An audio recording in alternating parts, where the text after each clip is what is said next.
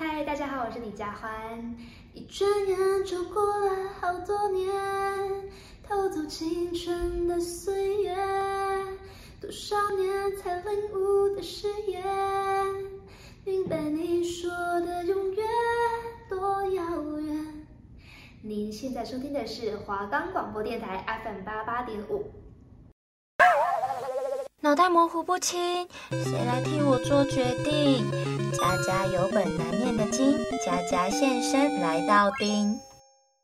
我们的节目可以在 Firstory、Spotify、Apple Podcasts、Google Podcasts、Pocket Casts、SoundOnPlayer 还有 KK Bus 等平台收听，搜寻华冈电台就可以听到我们的节目喽。欢迎收听《家家有本难念的经》第一集，我是佳佳。那节目开始前呢，我想先介绍一下这个是一个什么样的节目呢？呃，其实我这个节目不局限于某个主题，就是每一集都会有不一样的议题，但我都会先把大纲打在标题上面，但就是呃不局限于某个方向，可能这一集是做感情，那下一集是做家庭，或者是影剧，或者是最近发生的故事啊，某个时事。或者是呃，可能世界在发生什么事情，流行什么事情，我就会用我自己的方式呈现给大家。那我希望就是听完我的节目的朋友们，可以达到嗯、身心舒畅、疗愈身心的效果。好，那第一集呢，我想要先来跟大家讨论离别这件事。嗯，我最近很喜欢的作家黄山料，他曾经说过。乐于在生命中不断成长的人，就注定在生命各个阶段学会离别。也就是说，呃，人生到了某个阶段，你就会发现你现在的环境、工作场所，或者是学习场所、人际关系，或者是感情，已经不适合现在的自己。所以，我觉得离别是每个人在每一个阶段都会遇到，或者是需要面对的课题。所以我第一集就是想要用一个这么。有意义的事情来跟大家聊聊，对，没错。那进入这个课题之前呢，我想要先跟大家介绍一部电影。那我相信这一部剧，就这一部电影，大家一定看过，然后也不少人听过，那就是《后来的我们》。那它虽然是一部爱情剧，但是我觉得它剧情里面有提到离乡背景，在呃他乡打拼，或者是亲情的部分更触动我。我看完就是亲情那一趴我整个爆哭。好，没关系，我还是来简单介绍一下剧情好了。那故事的一开始呢，就是男女主角是用回忆的方式进行，就是开头男主角建青跟女主角小小他们就是一个爱过的情侣，但是呃因为各种原因然后分开了，然后多年之后因为一场大雪，然后两个人被困在机场旅馆，然后两个人就这样偶遇了，因为这场大雪就是两个人也因此有了机会去回忆过去，然后并且好好 say goodbye，好好道别，好。然后回忆就跳去多年以前，就建青跟小小一开始认识是因为他们来自同一个村庄，然后他们是在火车上认识的。那他们就是为了实践自己的理想，开启了北漂生活。来到中国的梦想之地，也就是北京。那建青的梦想就是在游戏界有一番自己的成就，然后赚了钱回去孝敬自己的父亲，呃让爸爸工作不要这么辛苦。那小小的梦想就是在北京嫁一个有钱人，然后有一个美满的家庭，落地生根。这样对。那两个人彼此就是一开始都只是觉得哦，就是同乡那种伙伴的关系，有着革命情感的好友，但。是就是在相处的过程，建青啊一直在工作的失败中成长，那小小也在几段失败的爱情看清自己真正要的是什么，就是随着时间相处，两人就是渐渐发展成情侣的关系。那两人当然在一起，一开始在一起很甜蜜，度过热恋期，就是。嗯，大家都有热恋期的时候吧，就是很幸福。然后热恋期过了，就是处处都是摩擦。嗯，建新跟小小在一起之后，就是都把重心放在小小身上，然后也直接影响了他工作上面的表现。那工作没有起色，生活品质就差。那人家说贫贱夫妻百事哀，你生活品品质差了，两人的摩擦也就。变多了。对，两人一开始是很相爱，没错。但是热恋期过了，其实你就是要不断的去跟另外一半磨合，因为两个人的个性本来天生就是不一样。有的人当然是越磨越爱，但有的人可能就是在呃磨合相处的过程中，你的爱就被呃可能消磨殆尽了。因为人是会累的，那可能等到有一天你们两个人都成长了、改变了，知道自己要的是什么了，却永远都错过了。呃，这个是爱情的部分。那再来要跳到亲情，呃，就是建清的爸爸是在老家开一间餐酒馆，那他很喜欢小小，就是他早就已经认定小小是他的媳妇。那提前面有提到建清的。呃，心愿就是想要让爸爸过上好生活嘛，但其实爸爸就是根本就不在乎建青是不是有成就，而是现在的生活是不是建青想要的，在追逐梦想的过程是不是开心，有没有在努力的过程迷失方向，弄丢重要的人事或物。但是建青呢，一直要等到爸爸去世后，才明白爸爸的想法，想要好好珍惜曾经拥有的一切，也已经为时已晚。建青跟小小分开之后，一直没有和过去那一段感情和解。那多年后在机场相遇，他们才明白，当时的分开是为了成就现在更好的自己这一个道理。那即使他们最后没有走到一起，过去的那个感情啊，就也是他们各自就是现在人生中最美好的回忆。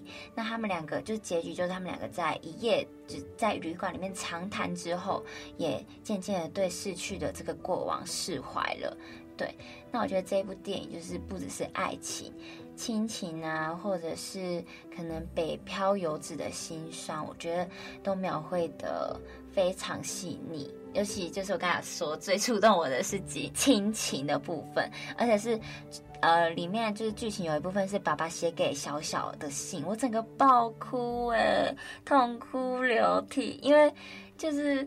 我本身是高雄囡仔，那小时候在高雄念书的时候，就觉得哦，爸爸妈妈很烦，很唠叨。然后我小时候又是属于比较叛逆的那一种，就到台北念书之后，才开始慢慢去珍惜跟爸爸妈妈相处的时光。因为可能每次回去就只能一个六，就是两天而已。那电影里面呢，建青的爸爸在信里面有提到说，嗯。做父母的，你们跟谁在一起，有没有成就，赚多少钱，这些都不重要。我只希望你们过上自己想要的日子，踏实、快活、健康就好。记得好好吃饭，不管什么时候回来就是家。我就是看到这一段，我就觉得很感同身受。就我到现在来台北已经三年了，那这中间也在南北往返很多次，我还是很不习惯跟家分开这件事。我每次。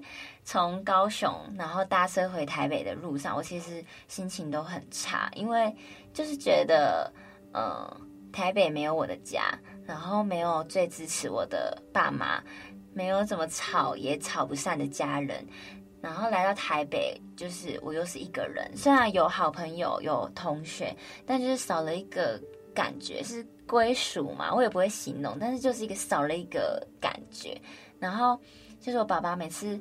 打电话来问我有没有要好好吃饭，台北人不人的时候，其实我都很想哭，真的很想他们。但是，嗯，我觉得比较幸运的一点是，我可能比同年龄的很多人都更早的学会去珍惜我的家人。嗯，就是嗯，怎么讲？嗯，就现在在收听节目的你们也一样，就是不管你们是像我一样是北漂游子，或是你现在碍于什么原因必须和家人分开。我觉得我们现在能做的就是把自己照顾得好好的，然后不要让爱我们的人担心，然后可能尽你所能的对你的父母、你的家人好，多多关心他们。就是你可能可以打电话给他们啊，或者是时间许可的话，你就多多回去陪伴他们。那你现在在别的地方，你就是一直相信着你爱的。你爱的人就一直住在你们的心上，你们是心心相通的，这样你就不会感到这么寂寞。我这样讲有用吗？那当然，我刚才有提到，就是你们条件许可，你可以多陪伴他们，就是不要把我爱你留给来不及。其实生离死别啊，是人生一直要去面对的事情。那我自己也是在每一次的分别中学习，然后变成更好、更茁壮的人。嗯，我分享一下我自己的经验好了，就是我印象最深刻是我高三那一年，然后我那时候其实有一个交往算蛮久的男朋友，是我的初恋，然后那时候他就跟我分开了，就是第一次分手都会怎么讲，有点。遭惊奇，就觉得我就是非他不可，但其实可能我其实已经不爱他了。我就只是就是想把他绑在我身边。我知道这样的心态非常不好，但我那时候就是不会跟人家说再见，因为我是一个感情放很重的人，所以那一段分手其实分的蛮难看的。然后分完之后，跟我感情很好，就从小照顾我到大的外婆就去世了。然后外婆去世之后呢，接着陪伴我长大十一年的狗狗，然后也跟着离开了。这件这些事情一连串发生之后，我就到台北念书，就跟高雄拜拜这样。这一连串的事情接连而来，然后我就觉得那一段时光是我人生。最黑暗，每天就是不知道醒来有什么意义的时候，就你要想象一个十八岁的青少女，面临人生许多第一次的道别，而且是那种连着，真的是连续。初恋男朋友分手，然后外婆就过世，然后接着我最爱的宝贝狗狗也跟着走了，然后我就到台北来生活，这样。就我那段时间，其实情绪真的是百感交集。对，那很多人问我说：“哦，我怎么从这段黑暗的，就是怎么从这个非常低潮的情绪走出来？”那很多人一定会给你们建议说，就是时间。那当然，时间是一个，但是你要去尝试过新的生活，因为过去你就是要把它留到过去，我们还是要向前看。然后刚好因为那个时刚那个时候刚好是上大学嘛，我就很多机会可以在新的环境认识新的人，然后拥有新的生活。对，然后所以我觉得我那时候比较好的一点是刚好就是来到台北，然后就可以把可能不开心的事情留在高雄。对，然后等到有一天我情绪比较平稳了之后。我在好好审视自己以前应该怎么做，可能在我初恋的那一段，我自己做错什么？那我下一段感情我应该要怎么样？或者是我怎么都没有把时间陪我的外婆，或者是我的宠物，然后都是把时间做一些没意义的事情，也更懂得去学习，就学习去珍惜身边的人。我觉得每个人都要明白。呃，没有谁会永远陪在谁身边。你的家人会离开你，你的狗、你的猫、你的爱人都会离开你。唯一能走出来的，你不能陷在那个低潮的情绪太久。唯一能帮你自己走出来的，只有你自己。学习一个新的才艺也好，反正就是找事情做，不要让自己一直一直很负面。我想要再带回到电影后来的我们，就是男女主角他们最后其实学到了一个很重要的事情，就是。感情里教会你爱情的，往往都不是最后跟你在一起的。也就是说，你可能在这段感情学习到的事情，你会用在你下一个人身上。嗯，不管经历几段感情，每一次的分手，我觉得都是很好的学习。你会，你一定会从这一段感情学到一点什么，然后用在。就是我刚才讲的下一段感情，或者是你的待人处事的态度上，那你们大家就是可能有些人会觉得哦，早知道会分开，那当初就不要在一起。我觉得不要这样想。这边又要这边又要引用我喜欢的作家，就是黄山料的文章，他说。暧昧的结果不一定是得到一份爱情，相爱的终点大多无缘相伴终老。爱过的意义也可能只是为了更认识自己。那我们现在先来听一首歌，然后顺便的细细回味一下这一段话的意涵。那带来这首歌曲刘若英的《后来》。去爱？可惜你早已远去，消失在人海。后来，终于在有些人一旦错过就不再。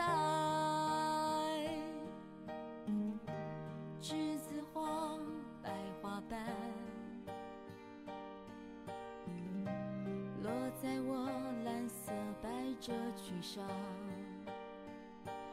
爱你，你轻声说，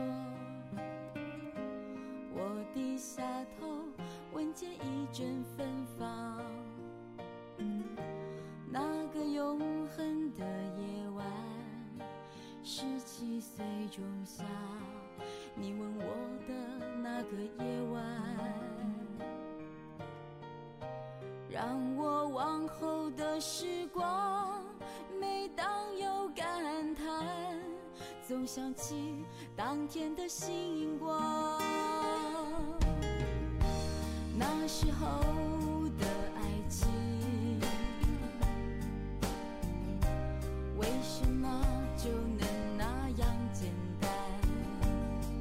而又是为什么人年少时一定要让深爱的人受伤。在这相思的深夜里，你是否一样，也在静静追悔感伤？如果当时我们能不那么倔强，现在也不那么遗憾，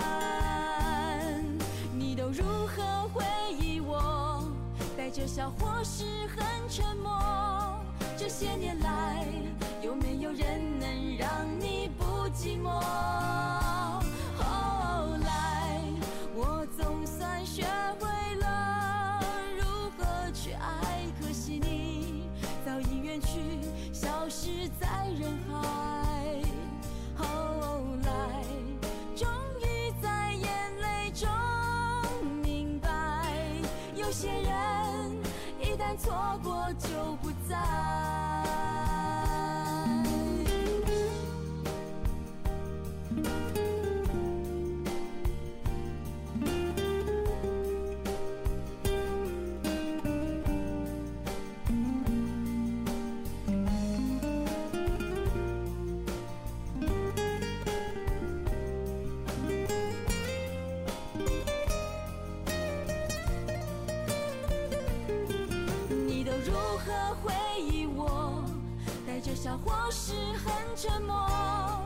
这些年来有没有人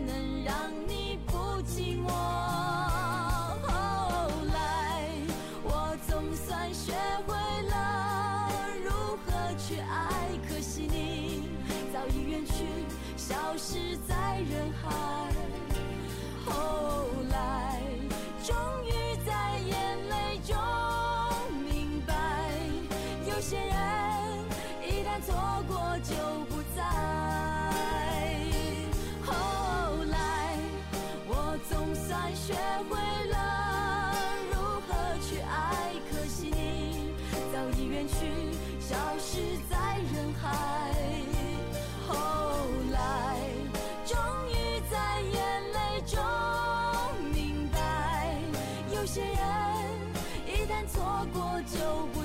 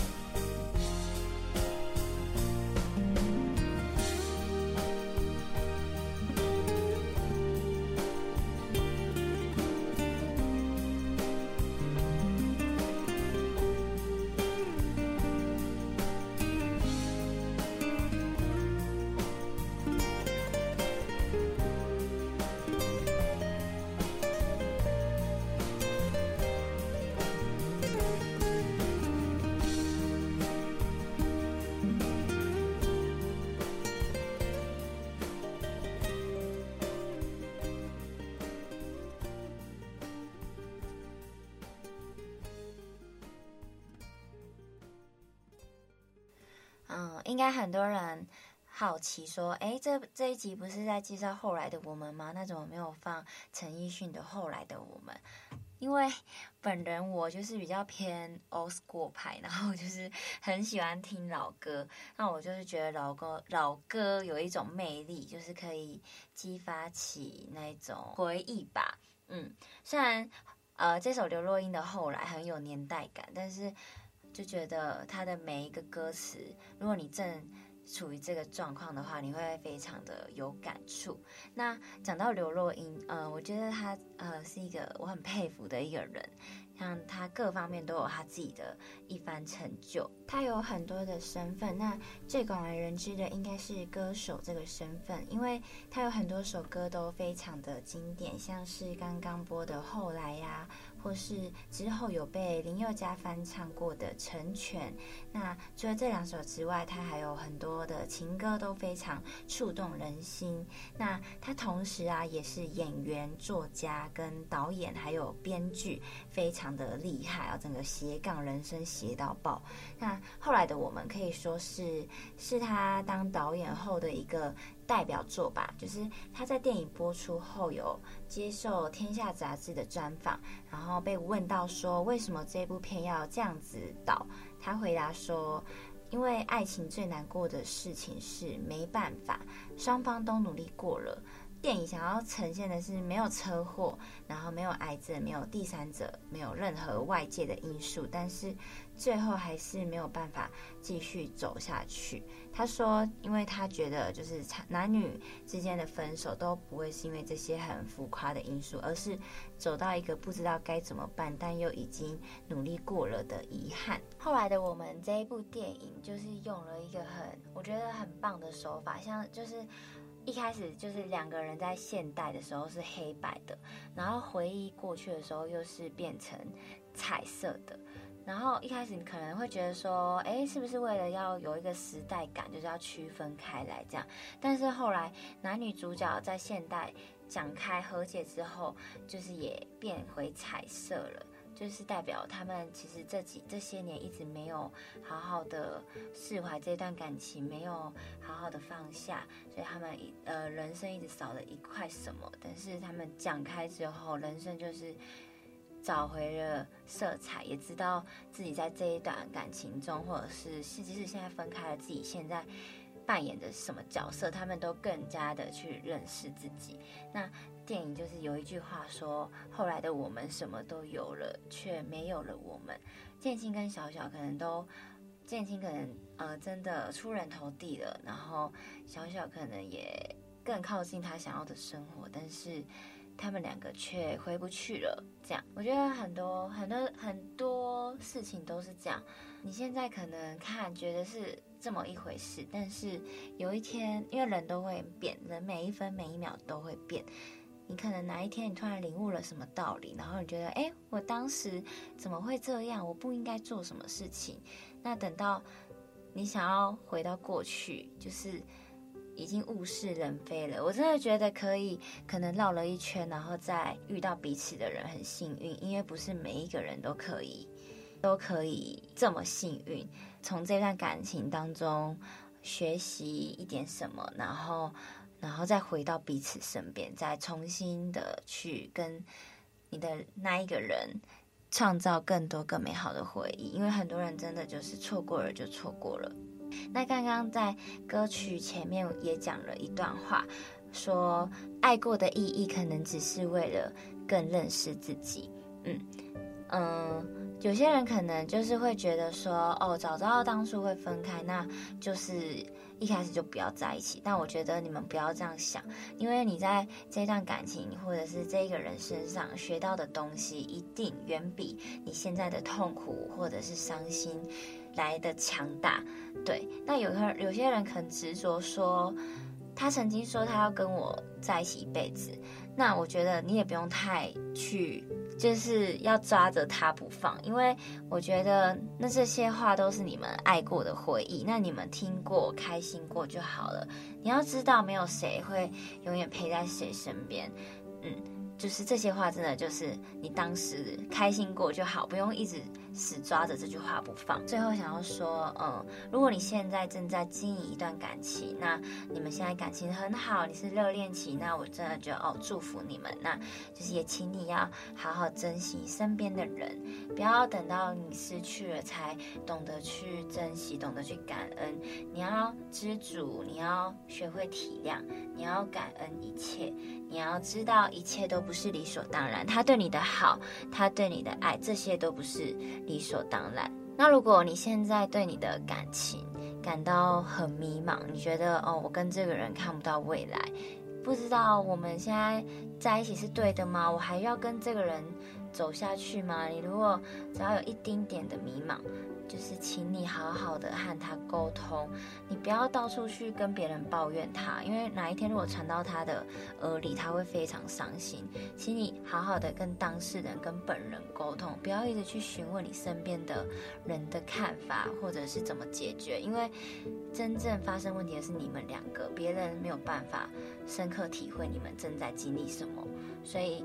嗯，请你好好的沟通，你不要逃避，努力的去改善你们的关系，去认真的审视你们的问题，不要搞到最后两败俱伤。